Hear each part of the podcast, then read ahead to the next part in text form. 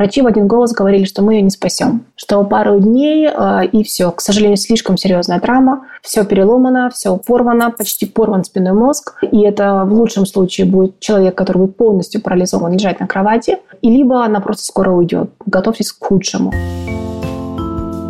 Всем привет! Это подкаст «Со дна постучали». С вами по-прежнему Лола Сайтметова и Наташа Ямницкая. И мы снова будем говорить о сложных ситуациях и о том, как люди справлялись. А еще у нас теперь есть телеграм-канал, где мы публикуем, например, фото наших героев. Со временем будем добавлять туда какие-то статьи, может, видео, то, что не уместилось в формат аудио. Подписывайтесь, мы будем рады. Сегодня мы хотим познакомить вас с активисткой из Красноярска Натальей Коптелининой. Она рассказала о жизни полной движения, о страшной автомобильной аварии, о парализации всего тела и о создании сильнейшей в России школы фитнес-бикини и открытии множества других проектов. Наташа всегда была активной девушкой. Она состояла в сборной по аэробике от вуза, была участницей балета Аллы Духовой «Тодос», стала фитнес-тренером. Когда окончила университет, удалось реализовать мечту – открыть фитнес-клуб. Она очень радовалась успехам, работа шла хорошо, клуб стал популярным. Но через год после открытия она поехала на танцевальные гастроли в другой город и разбилась на машине. У Наташи были очень серьезные повреждения. Она не чувствовала тела ниже шеи, не могла двигаться. Врачи говорили, что жить ей осталось недолго. А в какой-то момент все специалисты города написали отказную, пояснив, что не могут помочь ей. Тогда родители нашли врачей в Москве, тех, кто борется за таких вот отказников на свой страх и риск. Именно в столице, как говорит наша героиня, ее буквально собирали по кусочкам. У Наташи очень непростой путь. Она пять лет упорно занималась собой, не вылезала из спортзала, накачивала мышцы и была уверена, что встанет. Этого, к сожалению, не случилось. Но она взялась за новое дело, стала восстанавливать фитнес-клуб, который за время ее отсутствия пришел в упадок. Потом набрала команду и готовила девушек к соревнованиям по бодибилдингу. Дальше решил заняться доступной средой для инвалидов, причем не только пандусами и подъемниками, но и спортивными залами, где могли бы заниматься такие же, как она, люди. А со временем еще и депутатом стала. Что такое искусство маленьких шагов в действии и как не проглядеть возможности, которые, как уверяет наша героиня, обязательно появятся, Наташа рассказала в нашем выпуске.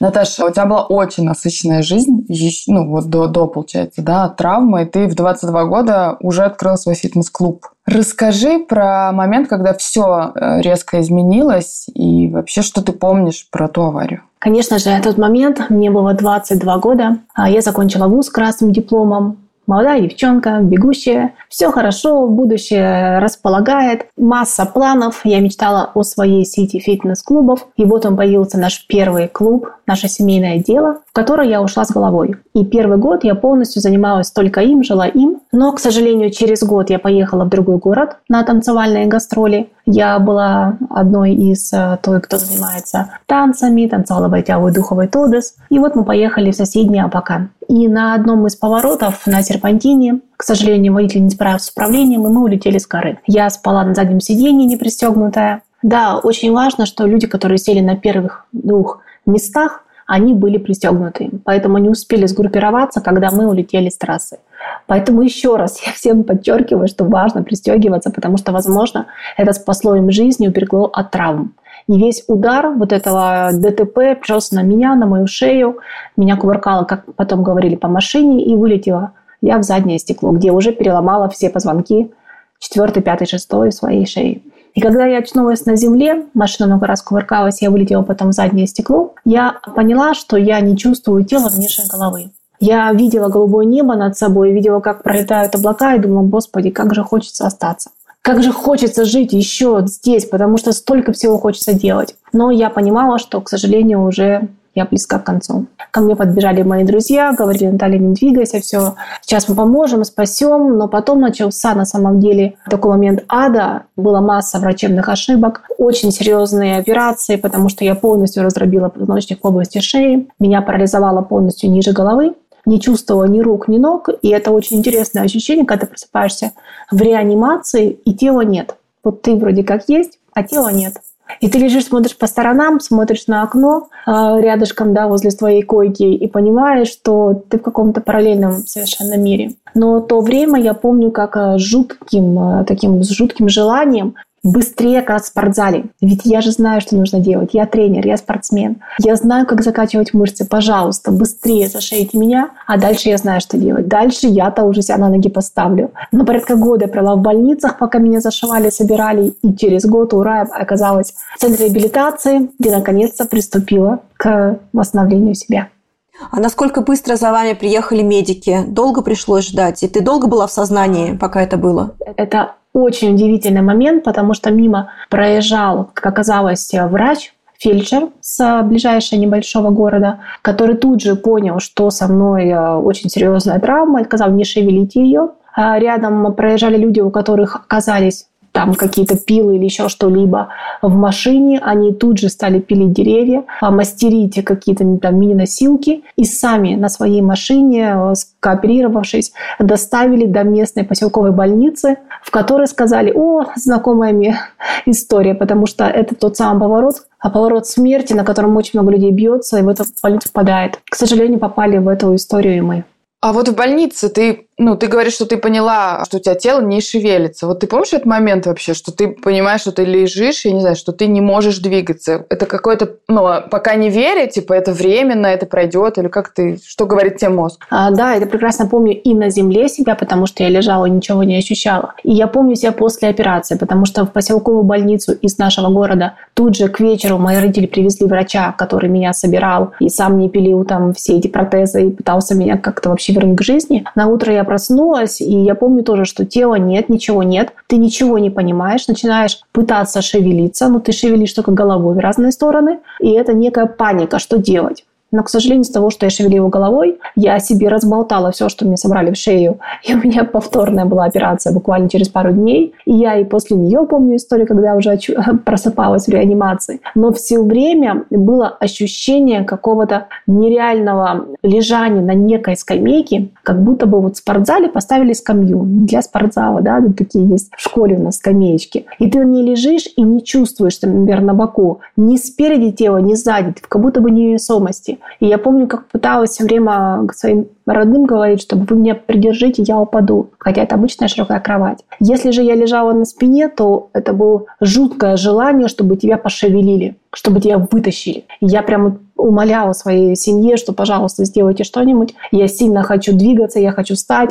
Давайте быстрее пойдем в спортзал. Они меня все успокаивали. Наташа, сейчас мы тебя соберем, сейчас скоро-скоро. Но, к сожалению, скоро продлилось еще год. А что говорили врачи в тот момент? Они давали какую-то надежду или это сразу звучало как приговор, что ну, чего вы хотите? Это ужасное время, и я с ужасом, конечно, представляю, как принимали эти новости мои родные, потому что врачи в один голос говорили, что мы ее не спасем, что пару дней э, и все. К сожалению, слишком серьезная травма, все переломано, все порвано, почти порван спинной мозг, и это в лучшем случае будет человек, который будет полностью парализован, лежать на кровати, и либо она просто скоро уйдет. Готовьтесь к худшему. И была масса остановок дыхания, когда я опять уезжала в реанимацию из палаты, и врачи говорили, что все, уже все точно все. Это было неоднократно. И вот в течение первого года это постоянное туда-сюда скакание между жизнью и смертью. И в итоге все врачи моего города написали отказную, что мы ее не спасем. Мы не сможем больше ничего сделать. Человек просто уходит.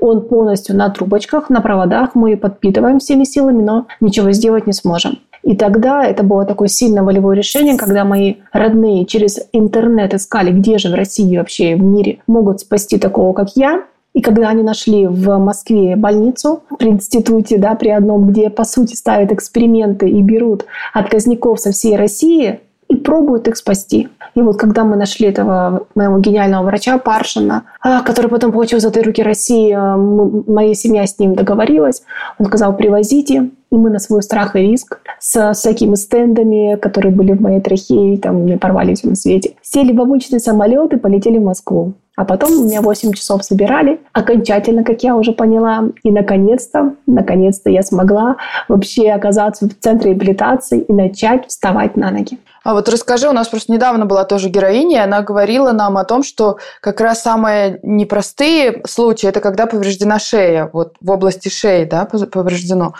Расскажи, ну, условно, что было повреждено и что собирали? Вот ты говоришь, собирали, это что значит? Да, у нас на самом деле мало у всех понимания, что такое позвоночник, и, возможно, поэтому мы к нему так э, иногда бездумно относимся. Ну, вроде как спина и спина, и что такого, да, сломали ногу, и потом оно все зажило, как обычно.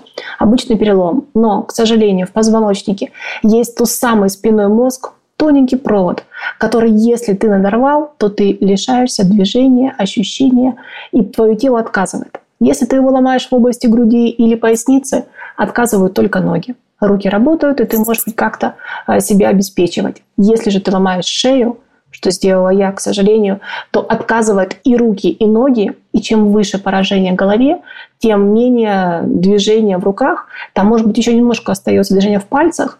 Но в моей истории я переломалась так, что мои руки полностью не работали, ноги не работали, ничего там внизу головы нет, и ты лежишь как будто бы одним головой чувствуешь, а где там заканчивается твое тело, ты не знаешь. Слушай, а вот после того, как тебя собрали в Москве, когда ты очнулась, у тебя были какие-то новые ощущения, что ты, может быть, почувствовала плечи или почувствовала руки, или что изменилось? Да, в течение года постепенно отходили ощущения в руках. Как-то, ну, вроде как появлялось какое-то самоощущение тела, но это было все очень смутно, и мне помогала иглотерапия, которая как раз вот ставила самые нервные точки, и когда тебя там пробивало, и там что только со мной не делали в течение года, и я немного уже начала ощущать, и чуть-чуть руки зашевелились. Но абсолютно не двигались пальцы, а, кисть поднималась только вверх, но я уже могла положить руки на живот, а, как-то сбросить, там как-то еще пошевелиться, что-то, возможно, притянуть к себе,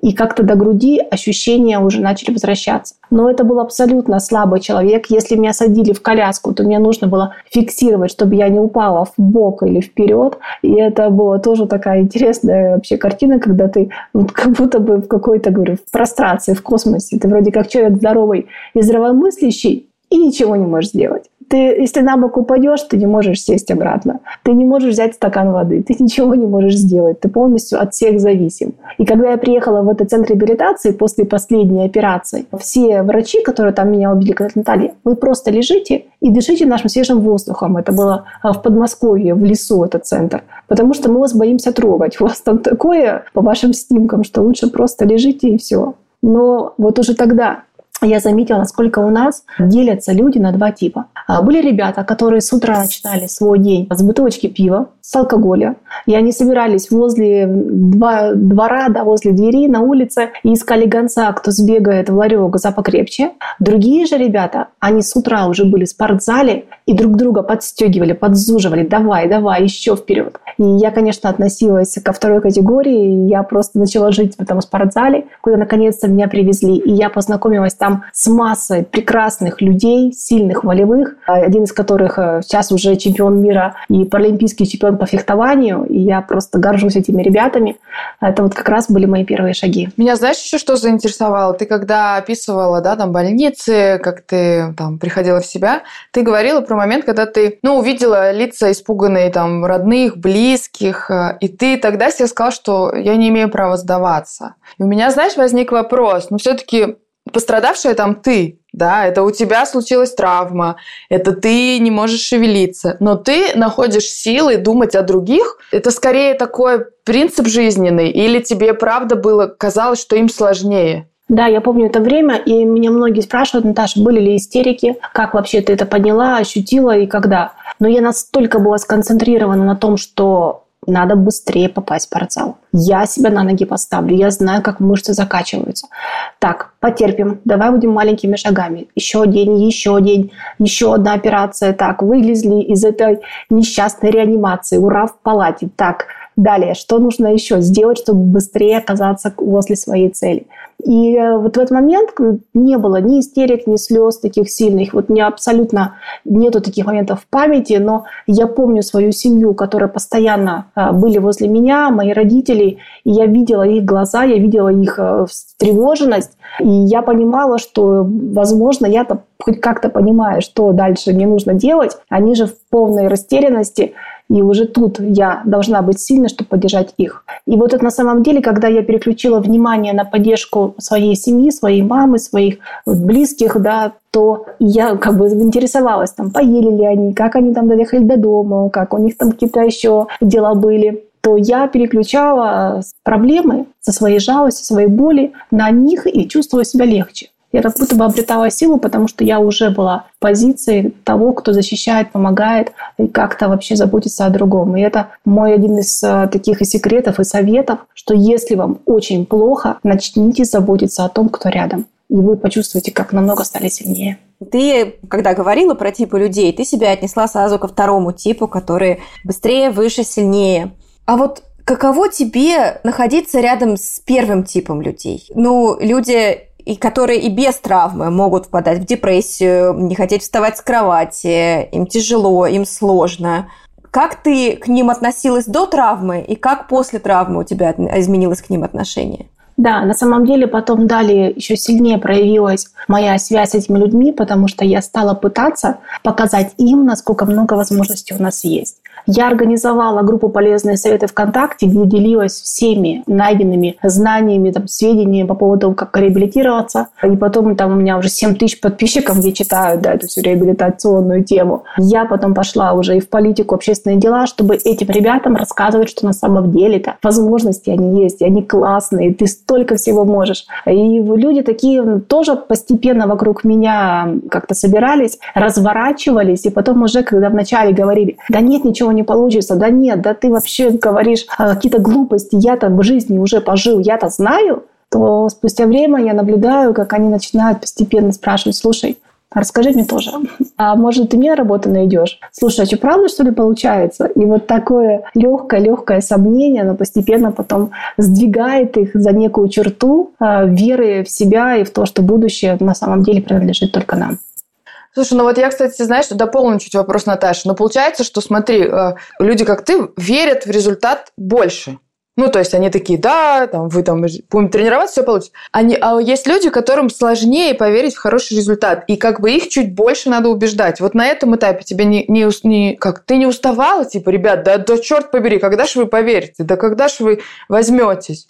Да, на самом деле вот эти люди смотрят сразу на результат, и о том, насколько много до него вообще, как вот он реализовать. Боже мой, я в коляске там 15 лет, я не встала, ничего не получилось, и вообще меня семья бросила, работы нет, и все плохо. И сразу концентрируются на результате. Первый тип, он готов идти к своим целям маленькими шагами. Да, долго, да, монотонно, да, каждый день, но сегодня, если я занимаюсь, то я стану еще сильнее, чем был вчера. И мы вот день за днем друг дружку поддерживая, занимались в этих спортзалах. А этих ребят, которые сели на улице, я, по сути, не переубеждала, но своим примером и своей, возможно, жизнерадостностью показывала другой способ в этом мире жить. И они постепенно ко мне присоединялись, как-то начинали узнавать, тянуться. Ну что у тебя там? О, рука заработала? Ну-ка, ну-ка покажи, что. Так, еще. И вот постепенно, постепенно потом уже в сетях следили за моей работой и как-то менялись. Конечно, не все. Конечно, мы разные. Но многие ребята начинали иначе смотреть на жизнь. Знаете, у меня еще есть добавление. Мне кажется, что есть еще третий тип людей, возможно, которые ну, идут от мысли, что ну тело-то все равно не будет работать так, как раньше. Ну, то есть вот этот момент принятия, что твое тело теперь другое, вот он не дается, потому что тебе хочется, чтобы ты был здоровый и как бы нормальный, потому что так ты сразу относишься как бы к другому типу людей, у которого в России совсем другие возможности. А ты хочешь назад. И вот эту вот невозможность попасть назад ты ненавидишь, ненавидишь свое тело, ненавидишь всех окружающих, ненавидишь тех, у кого это тело по-прежнему есть, а они это зараза не ценят. И, и все, что тебе остается, ну, фактически лежать э, зубами к стенке, злиться на мир, ну или бухать. И, кстати говоря, вот эту историю я потом реализовала в своем онлайн-проекте, курсе а, уже более коучинговой направленности, где я пыталась сократить время принятия себя после травмы или инвалидности. Потому что у каждого человека он занимает некий срок. В моем случае принятие себя, что я вот уже вот буду далее жить так, произошло через, ну, порядка 4-5 лет. То есть это долгий срок, потому что я пыталась стать первые пять лет на ноги. Я билась, я реально билась каждый день, каждый месяц, каждый год. И это так, сейчас уже, возможно, не верится, что так, мы-то даже там два раза в неделю бывает спортзал, нам лень ходить. А тут каждый день, месяцами, годами, пять лет заниматься своим телом, чтобы встать на ноги. Но я сильно хотела, и я верила в то, что у меня получится, потому что, ну как же так? Ну мы же все-таки спортсмены, я еще со своим спортивным прошлым, я знаю, что делать, и мышцы вроде как надуваются у них появляется сила, да почему же никак не пробьет в спинном мозге этот нерв, который потом зафиксирует этот результат, и тело будет двигаться. Но у других людей э, вот это принятие, оно происходит тоже, к сожалению, там, через 2-5, очень часто 5 звучит почему-то цифра, э, лет. И вот когда я потом стала этот курс онлайн проводить, я людей выдергивала из этого состояния, что я еще сейчас на ноги встану и потом начну жить, и переворачивала в то, что давай-ка мы сейчас начнем с тобой жить и параллельно будем вставать на ноги. Да, у тебя все получится, если ты захочешь э, в какой-то сфере реализоваться, э, и реабилитация у тебя будет, и улучшения у тебя будут. Но давай сейчас уже твоей жене там что-нибудь купим, давай-ка поедем путешествовать с своими родителями, давай-ка там по поводу машины решим и так далее. И потом мне говорили о том, что да, на самом деле мозги развернулись и благодарили. Ну, слава богу, что получилось. Наташа, вот ты говоришь, что ты ну, очень хотела встать, да, и очень старалась, но ты не встала. Как вот это принять? Да, это тоже будет такой важный момент, когда через пять лет я оказалась, по сути, я уже так по сторонам смотрела в недоступной квартире. Это обычная панельная девятиэтажка, которых в России масса. На первом этаже несчастные 9 ступенек. Я не представляю, кто их когда-то проектировал и как их строили без учета того, что могут жить мамы с колясками, с обычными малышами, и как они эти коляски потом будут тягать. И я не могла проехать нормально ни в ванну, ни в туалет, да, там высокие порожки. Я не могла заехать нормально в лифт. И потом, чтобы выйти на улицу, мне нужно было выносить на руках. И вот ты оказываешься в коляске, у тебя не работает тело, тебя с утра посадили или в кровати, или в коляску, и ты можешь там как-то перемещаться по квартире, и меня выносили пару раз в месяц на улицу, потому что, опять же, ну, родители уже с грыжами, очень все тяжело, и ты такой сидишь и думаешь, боже, тебе там 20 с чем-то лет, да, сколько мне уже было, 20, 22-23 попал, в 23 мне было в реанимации, плюс 5, 28, 27-28 лет. И ты потратил 5 лет своей молодости, своей жизни, активной, молодой, на то, чтобы встать, у тебя не получилось, и далее у тебя какие вообще перспективы-то? Тела нет, доступа нет, жизни-то, по сути, никакой нет. И э, родители, которые возле тебя рядом, да, они, конечно, все силы там дадут тебе, но что они могут? И твои друзья, которые к тебе, конечно, приходят в гости, да, как-то поддерживают, но у них своя жизнь, и она там, за за пределами, потому что они с тобой встречаются пару раз, там, неделю в месяц или еще как-либо. Но вот эти все истории о том, что все равно же ты остаешься один на один с собой. И вот в тот момент, да, в тот момент, что опять получилось? Мне вернулся мой фитнес-клуб, который я открыла до травмы, и потом, пока я реабилитировалась, им управляли другие люди. Но тогда они сказали, что так, Наталья, или ты забирай его обратно в управление, либо мы его просто закрываем, потому что он вообще все разваливается, люди ушли, он состарился, у нас в цоколе находился, да, старый дом, и уже нам интересно его тащить он просто уже загибается. И вот тогда была такая ми- мини-ломка, когда, опять же, я ощутила, что это же мое детище, о котором я мечтала, там, может быть, с детства, да, свое дело, свой фитнес-клуб, люди, где собираются, улыбаются, занимаются. И я его сейчас сама своими руками похороню. И вот тот момент опять, когда я после травмы переключила внимание на свою семью, помогала им да, в этой ситуации, то здесь я переключила свое внимание на спасание своего детища, своего фитнес-клуба, своего бизнеса. И из-за того, что я переключила, опять же, полностью внимание на создание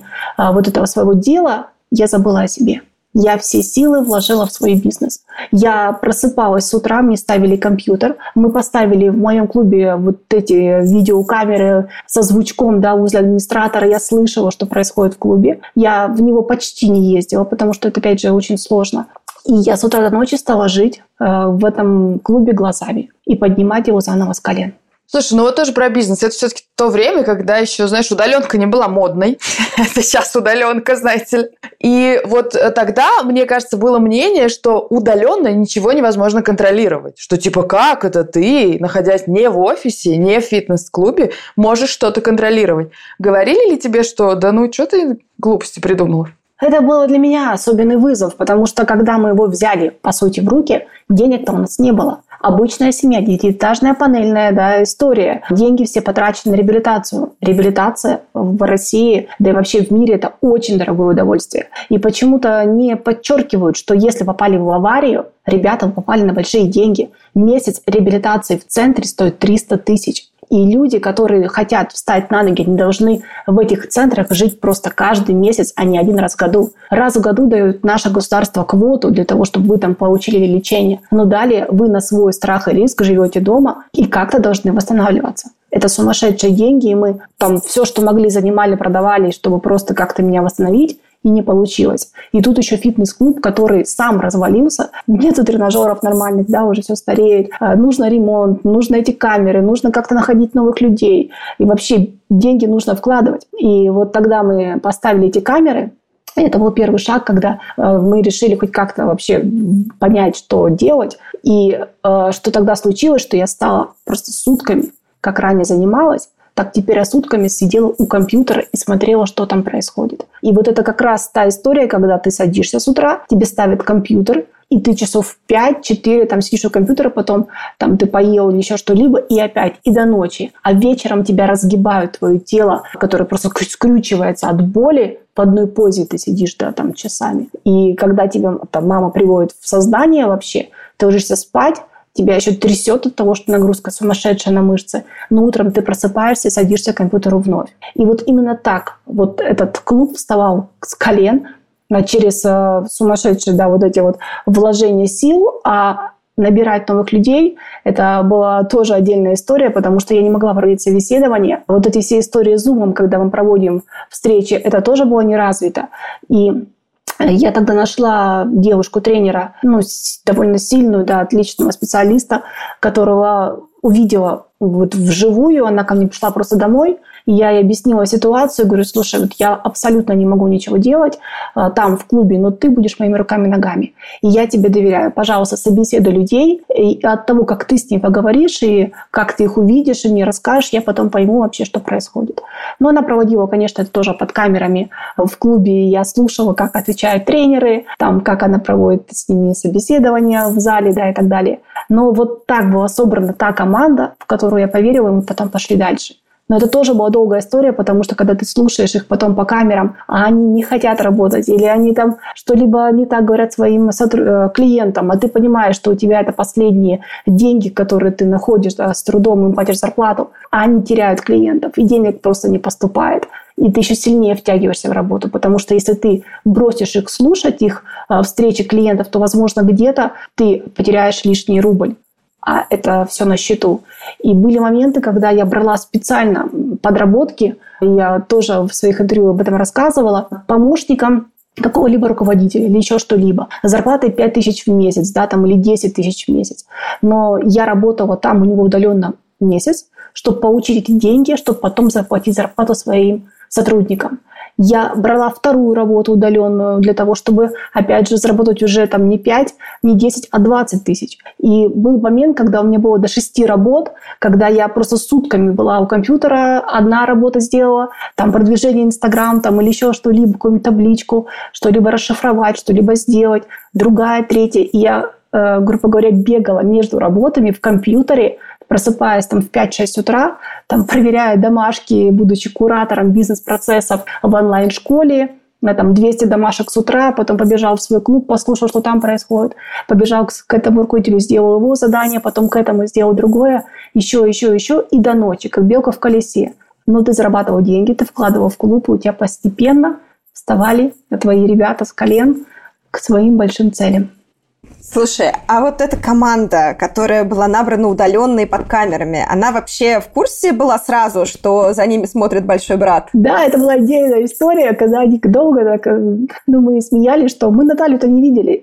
Есть некая Наталья, она где-то здесь, да, она где-то рядом, но да, да, где-то большой глаз, большой уши, ухо, но мы ее не знаем как. Ну, я настолько ими жила, я была постоянно на связи. И мне повезло, что пришли люди, на самом деле, а, не сразу там часть уходила, часть увольняли, потому что не нашего духа были люди. Но пришли и те, которые ощутили, как много мы с моими родителями вкладываем в это дело, как я горю их мечтами, и они начали вкладываться со своей стороны. И вот тогда родилась по сути, первая в России школа фитнес-бикини.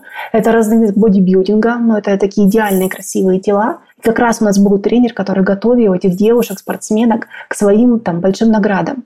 И я этой командой стала жить их мечтами. Я сопровождала девчонок на всех турнирах, готовила фотосессии, поддерживала, когда они выступали, писала про них, про их победы в сетях. Я была полностью, по сути, пиар-менеджером этой команды. И мы вот так шаг за шагом, год за годом, опять же пошла новая пятилетка, когда мы шли к своим целям, дошли до чемпионства России и мира. Это была сумасшедшая победа, когда наша девочка вышла в Польше и взяла первое место, медаль чемпион мира, да, Ксения Романова. И я помню, сидела, я плакала от того, что, боже мой, знали бы вы, из каких условий эта медаль сделана. Она из маленького клуба, из нашего сибирского города. И то, что мы прошли за эти годы, это просто медаль, она не просто золотая, она такая бесценная. Ну, конечно, мурашки по коже вот от всего, что ты рассказываешь. Как не сдаваться на этом пути, Наташа? Как, э, вот знаешь, ну, сложно, это очень сложно. А, всегда, всегда есть новый, э, новая дверь. Эта дверь всегда рядом. Вот всегда возле вас есть новая дверь, которая даст вам какую-то поддержку, помощь или новый шанс. Но если мы будем сидеть в точке А, и вот прямо сейчас на месте, и плакаться от того, что у нас что-либо не получается, или что-то мы хотим и никак не, не получаем, да, то мы просто эту дверь просмотрим. И если мы сейчас находимся и нам что-либо хочется, но мы абсолютно не знаем, что нам нужно делать, нужно делать маленькие шаги вообще в любую сторону, которая сейчас возле вас есть. Вот все, что приходит в голову, то и делайте. И вот именно искусство маленьких шагов, про которые столько уже все сказали, сколько, не знаю, уши прожужжали, оно работает на самом деле именно так. Ты просто начинаешь делать шаги в сторону, вот сюда, вот здесь, каждый день по чуть-чуть. Не нужно сразу пытаться прыгнуть на свою там пьедестальную историю. А потом раз, дверь открывается. И ты даже не ожидал, что рядом такая сумасшедшая возможность, которая тебе открывает абсолютно другую историю, ракурс и другой мир. Это же, по сути, тоже был вызов. Появился клуб, от которого могли отказаться. Ничего нет, ничего не получается. Мои родители пенсионеры, да я тоже в таком состоянии. Да какая работа? Я руки поднять особо не могу. Пальцы в картонках связанные, чтобы хоть как-то печатать на компьютере. Ничего нету. Я сидеть не могу, да, и лежать там ничего долго. Да что я могу-то? Но мы понемножку поставили камеры, посадили еще раз к компьютеру. Потом, может быть, смогу я еще подработку взять. Получилось. Вторую подработку. Еще деньги заработала. И знаете, когда вот так шаг за шагом ты делаешь маленькие шаги, а потом у тебя получается заработать и свозить родителей в отпуск, ты полностью парализованный, но ты заработал на свой первый да, какой-то отпуск со своей семьей, и ты смог туда доехать, и ты с ними едешь там в каком-нибудь машине да, по другой стране, и ты понимаешь, что, боже мой, вообще же нет ограничений, мы же все на самом деле можем. Но понемножку, по чуть-чуть, каждый день, небольшими шагами. Слушай, а вот ты говорила в, я вот не помню, то ли в фильме, то ли в статье, в интервью о том, что вот тот период, когда ты так вкалывала и брала кучу подработок и сидела около компьютера и почти не отрывалась от работы, ты в это время ну, фактически жертвовала реабилитацией временем, которое очень важно, и, насколько я понимаю, это очень драгоценное время каждый раз. И нужно было в любом случае выбирать либо бизнес, либо реабилитация. Почему ты сделала выбор в пользу бизнеса? И вот если бы ты могла туда вернуться назад, ты бы что-нибудь сделала иначе? На самом деле, когда ты пять лет бьешься за свое тело, и ты качаешь день за дня эти мышцы, вот на самом деле меня ставили вертикализатор, такая специальная доска, которая как-то тебя там вертикализирует, а потом ты в ней качаешь пресс, наклоняясь чуть вперед, назад, вперед, назад. Я качала пресс по часу. Вот тебя ставят, и ты час качаешь пресс. вот ненавистная мышца, она никак не пробивалась. Ты ее качаешь, качаешь, качаешь, качаешь. Качаешь, качаешь, качаешь. И каждый день ты ее качаешь. Потом ты эти перебираешь карандаши, чтобы пальцы заработали. Потом ты крутишь велосипед. А он за тебя, конечно, крутит, да, там пытаешься как-то толкать. Потом еще, еще, еще. И вот ты год за годом делаешь, и у тебя не получается. И да, ты немножко вроде как мышцы стали потолще, вроде как надулись там, да, но только ты прекращаешь движение, они сдуваются.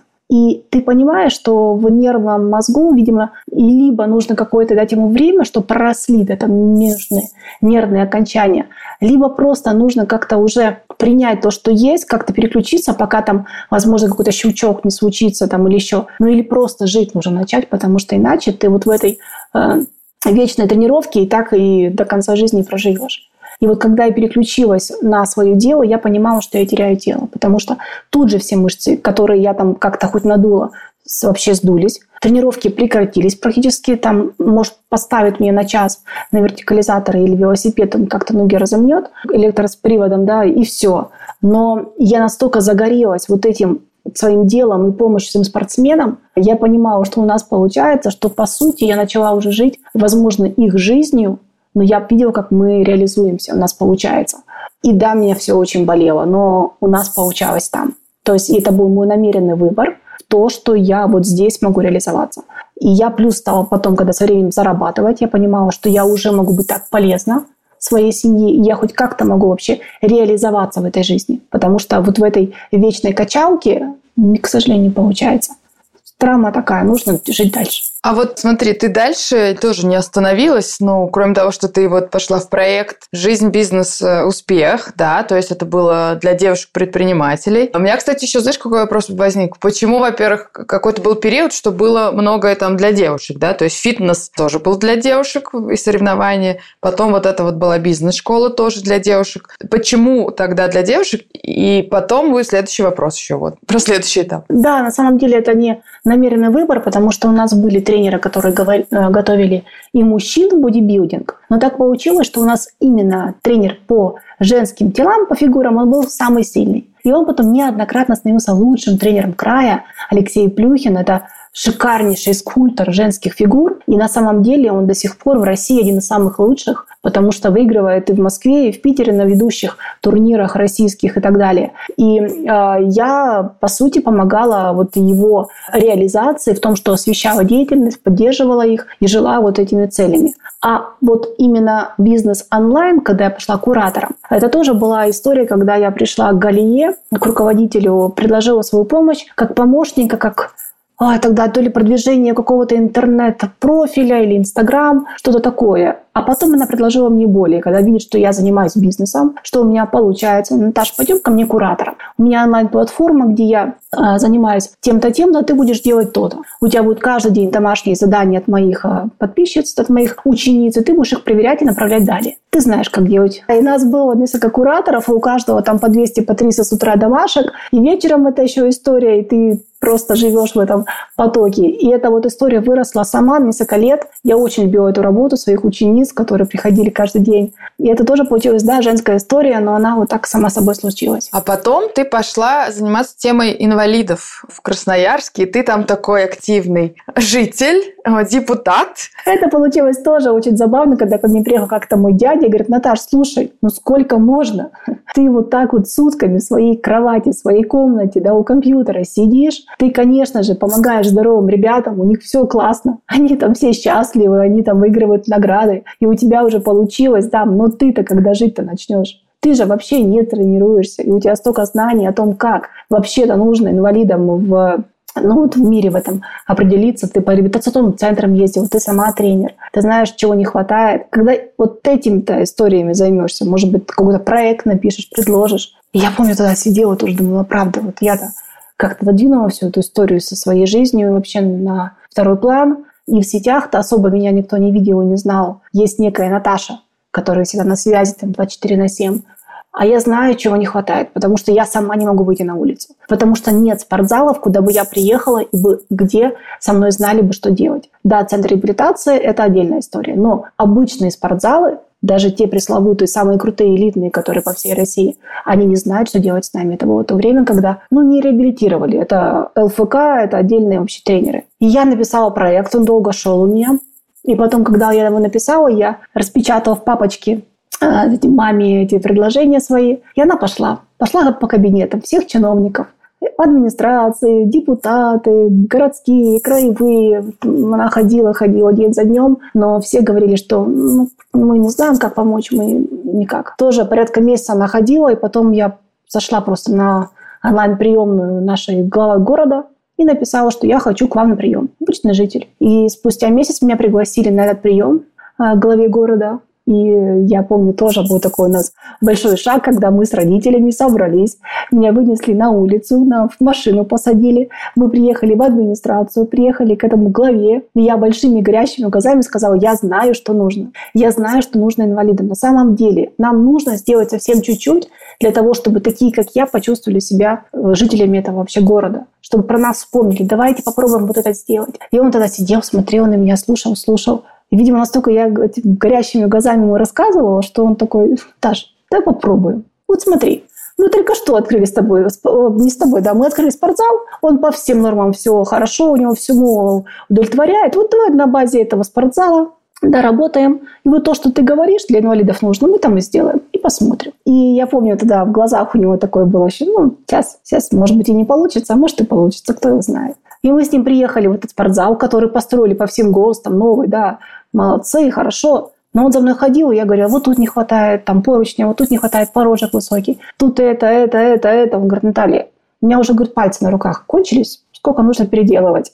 Вот они, наши ГОСТы, которые Россия создала, да, и строит новые отличные места, но я в этих местах жить не могу. И мы их доработали, мы их со временем потом доработали. И я еще поставила таким большим условием, что нужно не только этих ребят пригласить, в спортзал удобный для них, где будут тренеры, которые будут знать, что с ними нужно делать. Но этих ребят нужно еще до спортзала довести. Потому что, к сожалению, наши дороги, наши автобусы, они к нам а, не расположены. Куча бордюров, и эти ребята просто до спортзала не доедут. И тут подняли историю вообще, сколько в городе э, социальных такси с подъемниками. Оказалось, что при каждом районе их 7, при соцзащитах там есть эти машины, у которых уже снос под 70, под 80%. Но хорошо, там два-три раза в неделю эти занятия, эти машины будут ребят забирать, привозить, увозить до дома. И вот так постепенно вся эта история начала раскручиваться, раскручиваться. Была еще очень сложная история с тем, что вообще этих инвалидов найти потому что это все конфиденциальная информация, и никто мне телефоны этих инвалидов не давал. И вроде как мне отчитывались в защитах, что мы их всех прозвонили, но звонков-то мне в итоге на запись на снятие не было. А я их тоже не знаю, как бы я сижу дома, да как этих инвалидов найду. И я через соцсети, через каких-то знакомых, через сарафанное радио, я стала выезжать на разные совещания, выходить под эти камеры. Представляете, тоже история с камерами.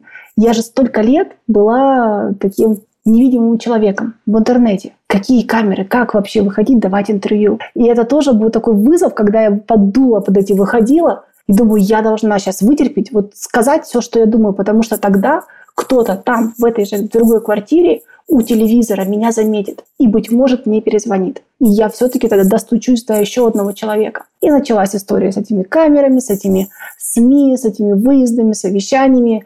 И это, опять же, полностью волонтерская история. Когда я говорила маме, мама, надо, поехали. Вот опять собирайся, собирай меня, вытаскивайте меня на улицу, поехали.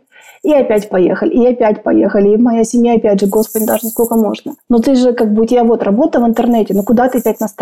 Я говорю, мама, надо, поехали, вот там бордюр, там еще что-то. И вот так мы ездили, ездили, собирали, и в итоге вот сейчас уже у нас открыто 4 бесплатных спортзала для инвалидов. Закуплено 10 машин марки Mercedes с подъемниками, и эти машины возят до 10 бесплатных поездок туда-обратно этих наших ребят от дома до места и от места обратно каждый месяц. И э, по сути бюджет города выделяет там по 12-13 миллионов каждый год на то, чтобы эти перевозки осуществлялись. Не только в спортзал, а до любого места, куда им нужно, там большой социальный перечень. И я уже на всех площадках говорю о том, что, ребят, смотрите, вот мы вот таким способом, через маленькие, опять же, шаги, через спортзал, через соцтакси, мы активировали маломобильную часть нашего города. Почему до сих пор в Москве эти социальные такси платные? Почему вот, вот есть прекрасный опыт уже, мы сколько, пять лет работаем над этим проектом, шаг за шагом к мечте, давайте его делать. Но, видимо, поэтому я еще пошла в политику, стала участвовать во всех этих проектах, конкурсах, э, «Лидер Россия», политика и так далее, чтобы довести, что давайте-ка как бы распространим, масштабируем этот проект по всей России. Это работает, потому что вот он пример, вот он Красноярск который стал совсем другим городом. Наташа, а как инвалиды, как люди, на кого был э, ориентирован этот проект, реагировали на него, по крайней мере, в первое время? Были те, кто ему не доверял? Были как раз те, которые говорили, что да зачем? Помните вторая группа, которая, или первая, вторая, да, которая не хотела уже и не верила во все, что нужно делать. Но и при том, господи, сколько среди здоровых людей, тех, которые не хотят ходить в спортзал. Полно. Ну, Я, например. Заставить себя ходить на тренировки два-три раза в неделю. Но удивительно, удивительно. Эти ребята, они намного более хотят вообще как-то себя почувствовать, поверить в то, что возможно иначе. И когда мы их собирали по крупицам в эти спортзалы, они потом ходили более регулярно, чем здоровые люди. Потому что в этих спортзалах было абсолютно нормальное отношение. Ну, не работают у тебя руки, ноги, ну и что? Ну, не можешь ты, ну и ладно да, и все отлично, и там шутки, смех, там такая отличная атмосфера, и они друг друга тоже уже стали поддерживать, что в итоге эти люди, которые попадали раз к нам в спортзал, они потом ходили регулярно и уже подтягивали себе, да, таких же таких ребят, чтобы они тоже с ними занимались. И когда человек ходил несколько месяцев в спортзал, я стала приглашать разные культурные мероприятия. Я организовала вот эту афишу мероприятий с картой доступности. Вокруг меня сформировалась такая классная команда общественников, тоже такие же ребят на колясках, которые стали помогать а, кто с сайтом, кто с обзвоном, кто с обследованием доступной среды, чтобы наполнять эту информацию. И мы стали делать разные бесплатные льготные билеты на разные спортивные матчи, концерты, театры. И этим ребятам, которые поверили в себя в спортзале, предлагать, слушай, пойдем-ка мной на концерт, или на футбол, или еще куда-то. И вот это первое стеснение, оно проходило, и человек постепенно-постепенно вливался в жизнь города. То есть ты таким образом, ну, мне так кажется, создавала себе комьюнити, которое, ну, комьюнити людей, которые похожи по проблемам на тебя? А люди начинали чувствовать свои силы. Люди начинали активироваться, и те, которые годами не верили, сидели в квартире и говорили, да вообще про нас никто не думает, да все плохо, государство такое ужасное, да я ничего не могу, да и вообще все ужас, кошмар, оно постепенно смотрело на нас, активистов, что, слушайте, она опять на концерте, и это смотрю, а эти на матче кричат, у этих вообще такие лица радостные, и вот это, и в спортзале у них, смотри-ка, ну-ка поеду-ка я тоже. А потом, когда приезжал один-второй раз, хотелось еще, еще, но идет очень сильное вовлечение, когда ты попадаешь вот в свою струю. Слушай, Наташ, вот еще что, о чем хочется спросить. Про успехи, про бизнес, про общественную деятельность очень понятно. Про личную жизнь. Ты вообще успевала думать о личной жизни или как-то закрыл для себя эту тему? Да, недавно меня спрашивали об этом, что Наталья, ну, по сути же, можно как бы продолжать еще и вот эту историю, да, то есть нет никаких ограничений. Но для меня все это момент фокуса. Я настолько сфокусировалась в тот момент, когда вернулся бизнес на свою команду и на свое дело, что я полностью пять лет жила только этим делом. Потом мой фокус сместился на инвалидную историю. На самом деле собрать инвалидов спортзалы и вообще как-то это все активировать и доказать тому же главе, что у нас получается и что это нужно, а потом нужны еще машины, а потом нужны доступные тротуары, а потом вот это, это, это, это время. И я сфокусировалась на том. Когда меня э, избрали депутатом, это была совершенно неожиданная история, потому что я никогда к политике отношений не имела и просто работаю, да, сколько лет на благо города, а тут жители поддержали. Наташа, давай, ты наш флагман, флаг неси, мы за тобой, гей, нам нужны свои люди в администрации, мы тебя поддержим. И пошли за меня все голосовать. Это тоже была такая большая страница. И я сфокусировалась на этой истории. И поэтому, когда я занимаюсь чем-либо, я фокусируюсь на том, что я делаю как бы максимально качественно. И сейчас я понимаю, что если я сейчас начну чаще отдыхать, ездить на те же сама концерты, театры, встречаться и отвечать тем людям, которые пишут в интернете или еще где-либо, я потеряю фокус. Поэтому я намеренно сейчас выбираю себя, по сути, служению людям на то, чтобы доделать то, что мне не поверили. Они в меня поверили, я их не могу подвести. Поэтому да, я сейчас живу полностью для людей, отодвинув полностью личную жизнь в сторону. Это мой выбор. Наташа, у тебя в интервью был рассказ о том, что у тебя в фитнесе в какой-то момент был бунт, сотрудники взбунтовались и не вышли на работу.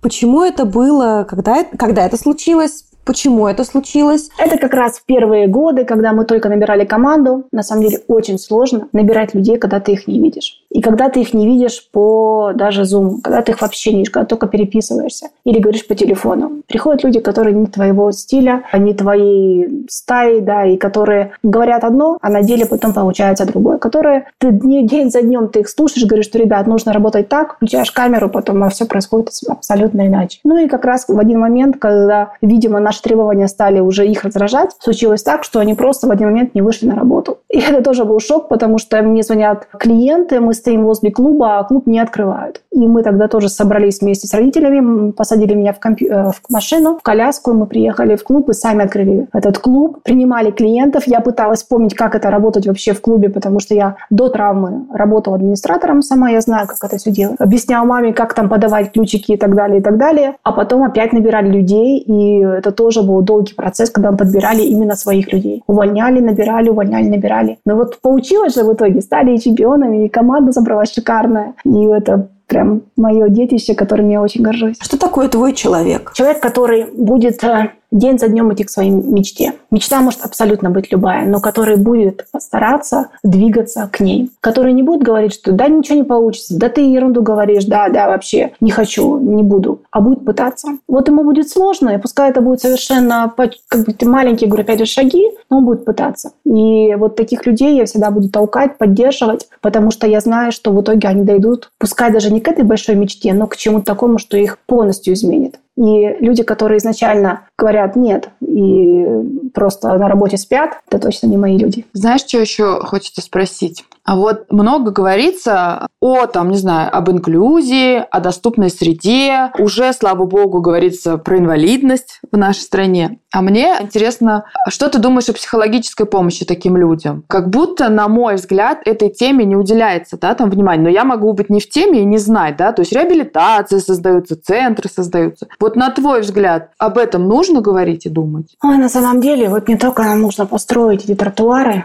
дома, пандусы и так далее. Нам такая большая работа предстоит вообще по изменению сознания общества. Потому что человек в коляске возле тебя – это абсолютно нормально. Что вот если ты одел очки, чтобы лучше видеть, он сел в коляску, чтобы быстрее двигаться. И все. Он не стал глупее, он не стал каким-то более ущербным или еще так далее. Он обычный человек, который для своего удобства пересел в коляску. Но вот далее, почему происходит такое разделение? Что мир-то создан без учета передвижения этого человека. И когда кто-либо из моих друзей идет, они тут же ну, по городу. Боже мой, сколько бордюров. Они начинают их замечать. Мы же бежим на здоровых ногах, да, и не замечаем. Но почему-то ранее города строили так, что вот как будто бы этой категории людей нет. И вот сейчас нам всем нужно вот это все расхлебывать, менять вообще и отношение к созданию доступности среды, да, и масса до сих пор ошибок, масса до сих пор непонимания, потому что пытаются доступную среду делать те, которые не жили в инвалидности, которые не, не как-то не сталкивались так, как мы, люди на колясках, с этой всей проблемой. Мы реально чувствуем мир иначе. Я могу сейчас сравнить, как это я шла здоровой и как это двигаться на коляске. И когда мы начинаем говорить с людьми здоровыми, которые только те, которые со мной тесно пообщались и поперемещались и вообще как-то пожили, да, и в одном пространстве, они начинают понимать, что такое инвалид, как для, на самом деле для него нужно вообще что-либо что-то делать. Но у нас зачастую, да, выделяются бюджет, пытаются сделать, как тот первый спортзал, который вроде как по всем ГОСТам. Все классно, но потом раз и какой-то порожек настолько высокий, что я проехать не могу. Все прошли, вся делегация, а я стою. Они такие, ой, а ты что, говорит, проехать не можешь? Я говорю, да, не могу. Ну и вот так далее, и так далее. Поэтому очень важно, чтобы мы были и в политике, на всяких уровнях разных власти, да, и подсказывали, потому что если вы деньги тратите на такую проблему, так общайтесь с теми, для кого вы это все делаете. Потому что, опять же, те же мамы с коляской, пенсионеры, да каждая семья с этим касается рано или поздно. Давайте делать сразу правильно, чтобы потом не переделывать. И вот делая это, нам нужно вообще научиться говорить такими людьми. Ну, как раз, опять же, почему я и шла к СМИ, почему я стала давать разные интервью и так далее, чтобы просто люди привыкали к тому, что люди вообще с инвалидностью есть, чтобы к этой картинке в СМИ привыкали. Ведь не показывали раньше по телевизору особо инвалидов. Их на улице-то нету. А, да, там одна, вторая коляска, может, увидишь там в месяц, а то и не увидишь. И по телевизору их нет. Ну, как бы, и ладно. И в итоге потом, почему происходят все эти истории, когда мамы выгоняют в детских площадках людей с инвалидностью? Да потому что мы не приучены с ними общаться. Мы не знаем, как с ней общаться. Когда дети к нам раньше бежали, а, я помню ту историю еще лет 10 назад, когда я первый, первые разы выезжала там в торговый центр или еще куда-либо. Мамы просто хватали ребенка и оттаскивали от меня, потому что не знали, что ребенку говорить. Вроде как у тети болят ножки, или, или а вдруг заразит, а вдруг еще что-то. И сами они как-то косились. Это было такое тоже довольно-таки удивительное время, потому что люди на самом деле шли, косились и не знали, что вообще с тобой делать. Меня не пускали в магазины одежды. Охранники говорили, что у нас с тележками вход запрещен. И я объясняла, что и не тележка супермаркета, и ребята, как бы на, на руки мне берите, и тогда и пойдем по вашему отделу. И это было тоже время, когда мы не знали, как коммуницировать. А сейчас зато, если я выезжаю на улицу, ну, например, нашего Красноярска или где-либо, люди абсолютно по-другому реагируют. Да, не все, но в основном, если ты где-либо стоишь возле двери, возле какого-то бордюра, и проходящие люди, они говорят, девушка, чем помочь? Вам помочь? Вам помочь? И так далее. Это очень часто стало слышно. Главный совет, который я, опять же, всем хочу донести, что не бойтесь этих людей. Это абсолютно такие же здравомыслящие, отличные ребята. И если не знаете, что делать, то просто улыбнитесь. Просто улыбнитесь, это будет лучшим поддержкой, потому что те люди, которые в коляске, да, они тоже привыкают к себе в новом образе, и ваша улыбка, она сделает очень много. Наташ, скажи, а вот то, что ты сейчас рассказываешь, у меня возникает ощущение, что ты как-то научилась принимать перемены, ну, так терпеливо, знаешь, что нам очень часто хочется, чтобы перемена произошла здесь и сейчас. А у тебя есть вот эта приверженность искусству маленьких шагов. И мне вот интересно, это какое-то твой, это твое личное качество или это что-то взращенное, например, благодаря спорту, в котором тоже ничего быстро не бывает? Я в детстве занималась художественной гимнастикой. У меня бабушка тренер, и я знаю, что такое тренировки регулярные. Я шла на все пятерки в школе, красный диплом в ВУЗе, сборная по аэробике в ВУЗе, танцевальные всякие мои истории, когда я занималась там танцами, да, тоже в ВУЗе. И, в принципе, я вот давно уже себя поймала на мысли, что я могу добиться абсолютно любой цели, да, если я захочу. Но для этого нужно время. Хочешь? Без проблем. Хочешь много зарабатывать? Да без проблем. Работы масса. Но для этого тебе нужно поработать, да, потрудиться, да, и какие-то... Это будут монотонные шаги день за днем, но все получится. И когда ты понимаешь, что у тебя получилось и там, и там, и там, то появляется некий такой азарт, слушай, а теперь дай-ка сюда. Потому что на самом деле вот те же выборы, когда я пошла на Думу, это же реально какая-то вообще новая история. Но я понимаю, что и там можно биться вот тоже маленькими шагами. Как вначале я выиграла там один конкурс, другой. Раз ушла до этого этапа. Раз у нас получилось до этого с чемпионством мира. Потом получилось с проектом «Шаг за шагом». Потом у меня пошла история с коучингом. Там стало получаться. Потом пошла история федеральными конкурсами. Там получается.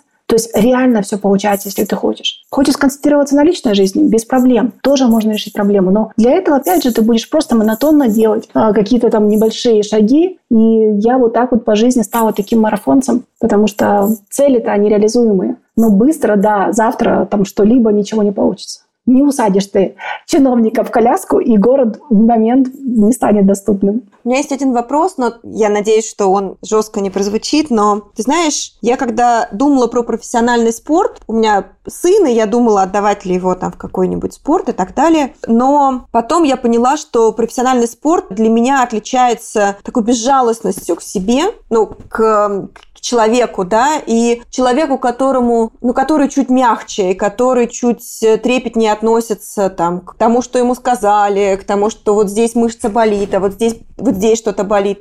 В общем, ощущение, что ты в какие-то моменты к себе безжалостна. И тебя это, скорее всего, спасает. Ну вот в том, как ты двигаешься, несмотря на травму, несмотря на сложности и так далее. Но, например, в твоих интервью там проскакивала такая мысль о том, что ты не очень понимаешь, например, тех учениц, которые говорят, что ну вот я не успела, вот я там с ребенком, еще с чем-то. Вот такая безжалостность, она, она тебе не мешает в работе с людьми и где-то, может быть, в отношении к себе. И с течением времени, как с этим качеством ты обращаешься? И я прекрасно понимаю, о чем вы говорите, про эту жесткость. Но эта жесткость, она пришла еще и в больнице, когда ты понимал, что ты, если ты расслабишься, ты вообще ничего не получишь. И тогда ты, скорее всего, вообще умрешь. То есть твоя мягкость, она прет тебе просто к смерти. Потому что если ты не сожмешься сейчас и не начнешь делать то, что нужно, ты реально из вот этой вот черты не выкарабкаешься. Настолько сильная травма. Все врачи говорят нет. Если ты хочешь, делай. И да, это стало постепенно усиливать вот эту жесткость во мне о том, что у меня получается. И я вижу, что на самом деле можно добиваться сама как требованием к себе. То есть с утра, да, бывает, ты не хочешь вставать, там что-либо делать, но ты знаешь, что это потом придет тебе к твоей цели. Хочешь цель? Значит, делай. Я начинаю делать. Но в отношении а, с людьми что происходит? Ко мне стали приходить те, которые на коучинг, например, хотят чего-либо в своей жизни изменить. И я прям вижу, как им не хватает этой встряски, когда да, у тебя все реально. Так, стоп, как это ты не можешь? Как это у тебя не получается? Как это ты там что-либо? И они как будто бы вот так останавливаются и говорят, а правда? А почему ее не получается?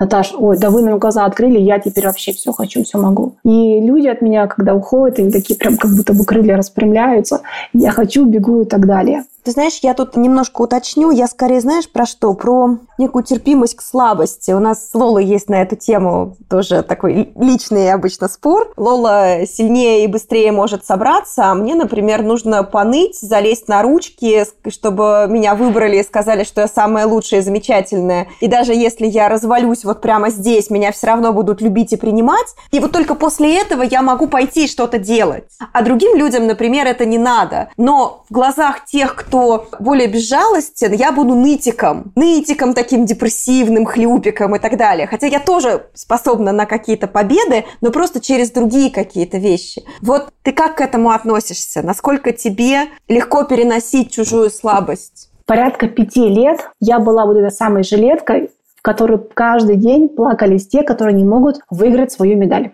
которые не хотят заниматься там три раза, которые хотят есть. Девчонки, которые просто не хотят больше не есть сладкое, которым нужно, которые не могут выйти на сцену, которые проиграла, которые плохой купальник, которые плохо выглядит, которым писали день за днем вот эту историю. И я всегда находила какие-то слова, которые их опять поддерживали, ну, как бы их окрыляли, и они опять шли к своей цели. Далее история с инвалидами. Это же тоже очень история про то, что ты стал слабым. То, что ты в момент оказался в другой ипостаси и как встать. И там тоже я превращаюсь в некую ай, ментора, наставника, который говорит, что давай, все-таки давай, давай, да, да, ну-ка давай-ка соберемся и так далее. Постепенно я их начинаю вытягивать.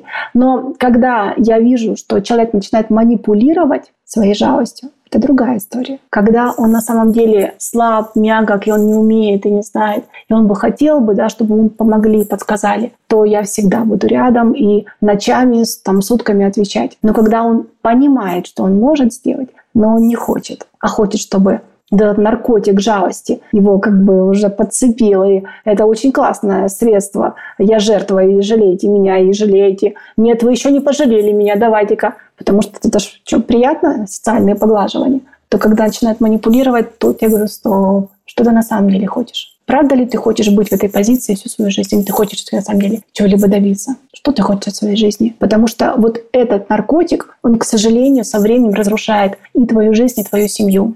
Да, тебя будут помогать, да, тебя будут поддерживать твои друзья, твои родственники, твой муж, твоя жена и так далее. Но рано или поздно поддержка нужна будет им. И если случится момент, когда ты станешь еще более слабым, а ты до этого ныл и кричал там «волки, волки, овцы, овцы», то, быть может, уже тогда не окажется тех, кто тебе поможет. Я через свою работу помогаю людям стать сильнее, чтобы, не дай бог, что там в жизни их случилось, но я знаю, что с ними уже не будет там таких потрясений. Они смогут справиться с любой бедой. Наташа, у нас, наверное, финальный вопрос. Вот сегодня, когда ты по-прежнему активна и успешна, очень много уже прошла, что бы ты сказала себе той 22-летней, которая вдруг понимает, что она парализована? Слушайте, такая жизнь классная ожидает.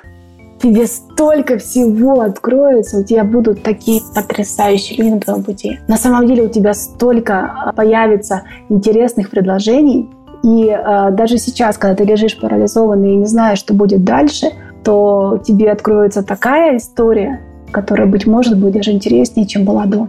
Ведь на самом деле, когда я после вуза оказалась в администрации города, Я же с нее уволилась через пять месяцев, потому что поняла, что кабинеты, вот это все, история это не мое, я пойду в фитнес, там во все, я буду заниматься спортом, прыгать там и так далее. Но жизнь-то развернула, что я опять вернулась в администрацию, у меня свой кабинет, эти самые корочки, и все равно я там оказалась, и даже уже в другом ракурсе, на коляске заехала, но опять я там. То есть жизнь все равно знает, как дать то, что тебе предназначено. Просто подожди чуть-чуть и двигайся к своей мечте.